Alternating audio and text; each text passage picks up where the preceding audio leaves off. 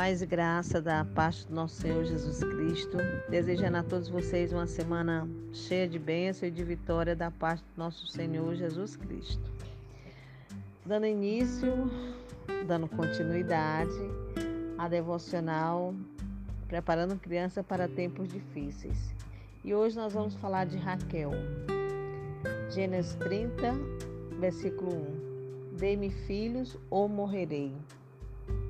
Os riscos que as crianças enfrentam hoje não são novos. Exemplo de criança em risco abundam nas escrituras, assim como na sociedade atual. Muitas das mesmas ofensas que nos chocam e apavoram hoje eram comuns nos tempos bíblicos.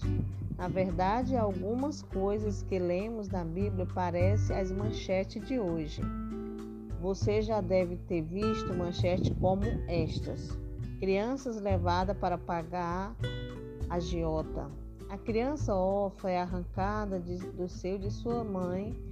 O recém-nascido do pobre é tomado para pagar uma dívida. Onde eu posso encontrar? Jó 24:9. Crianças são levadas como escrava para pagar uma dívida.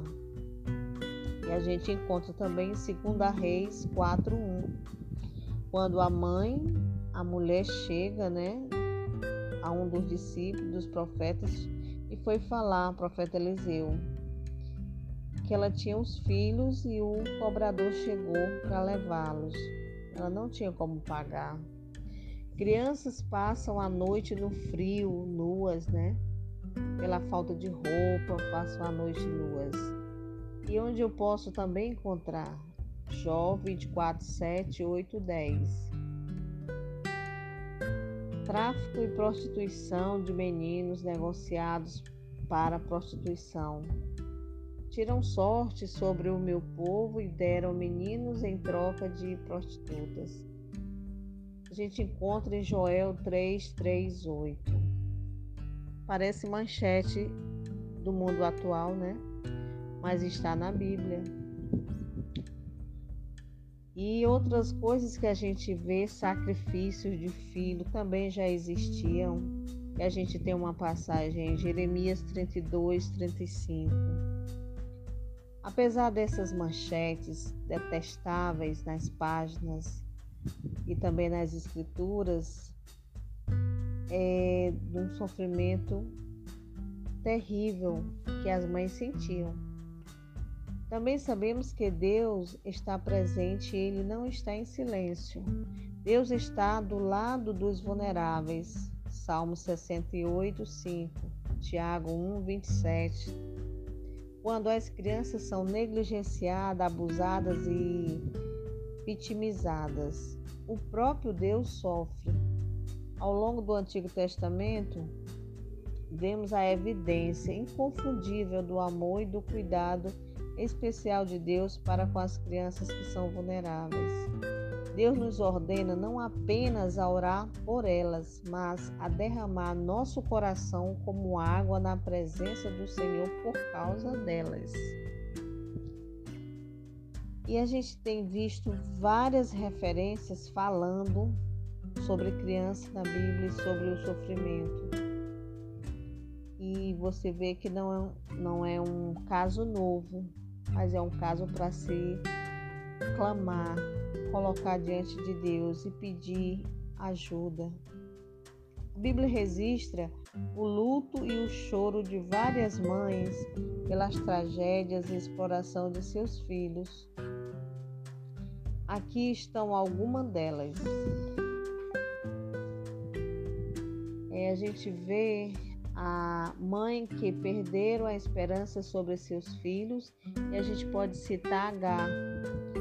É um exemplo em Gênesis 21, que vê o pai de seu filho expulsá-los do único lar que ele já conheceu e enviá-los para o deserto para morrer.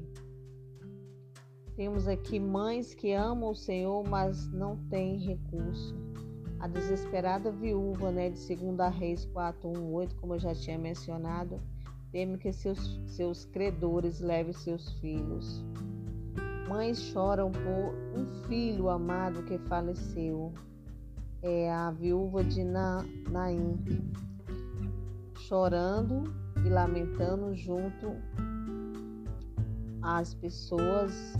Enquanto isso, uma tristeza profunda, né, durante o, o funeral de seu filho.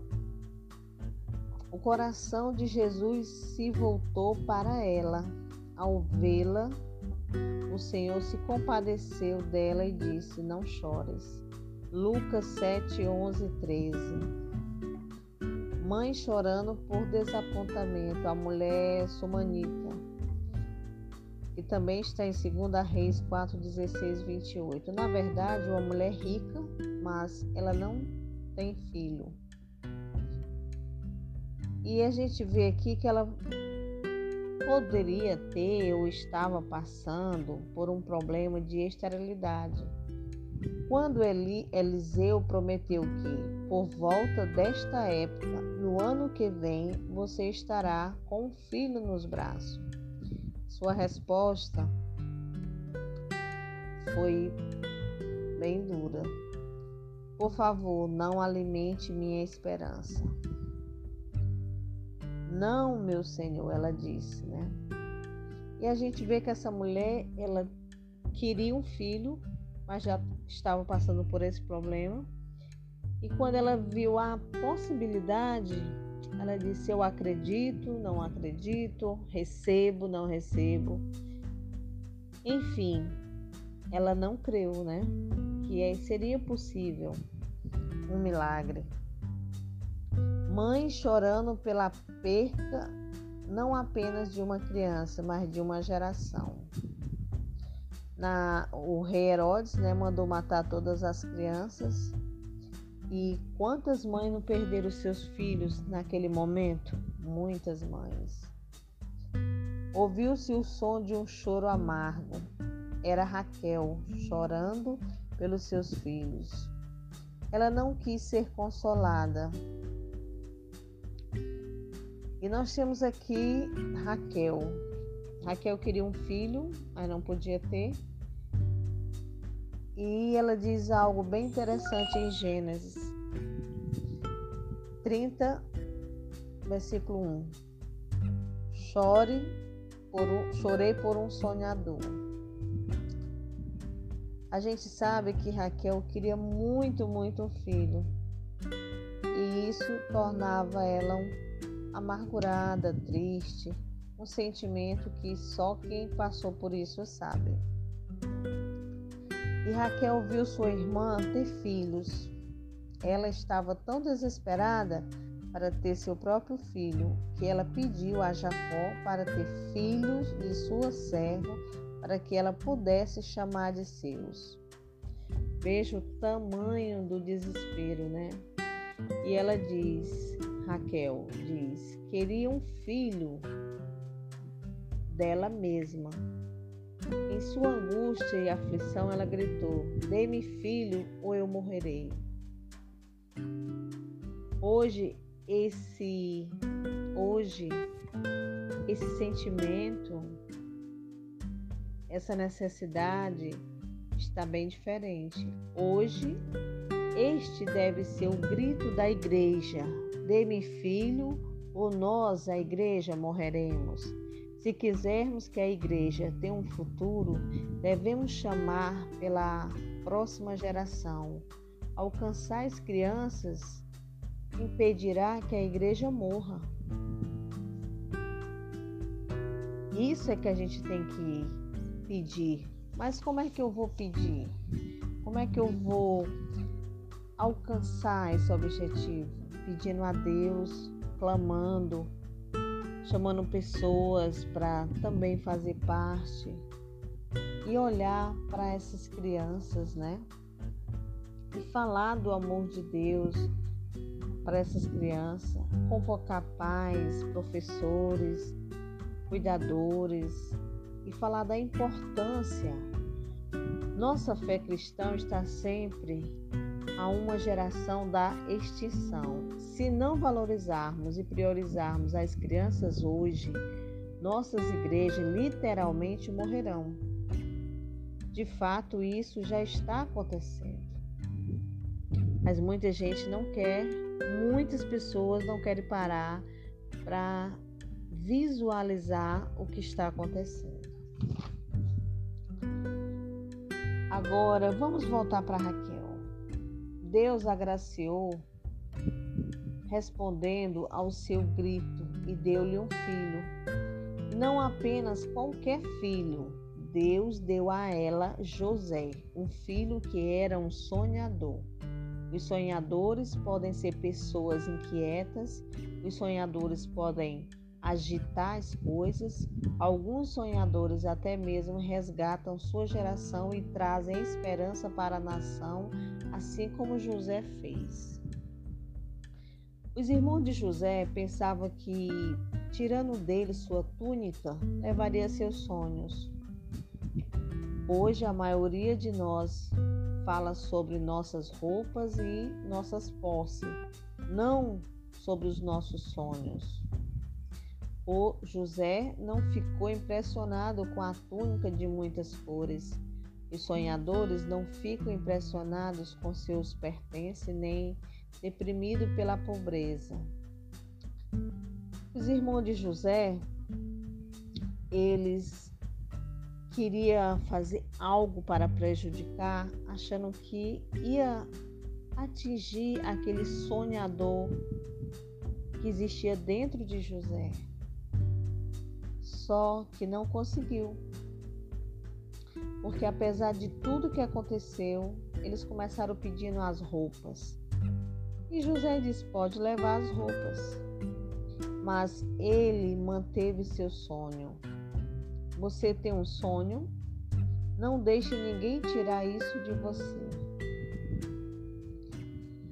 Um sonhador sabe que sabe que o importante é para que para o que ele foi criado. Ele não se importa onde nasceu, mas por que ele nasceu. Hoje passamos muito tempo falando sobre onde nascemos ou onde ou de onde éramos. Nossa diferença ética. Jesus não falou sobre onde ele nasceu, mas ele falou sobre por que ele nasceu. João 18, 37. Um sonhador tem que ter um coração de amor e perdão.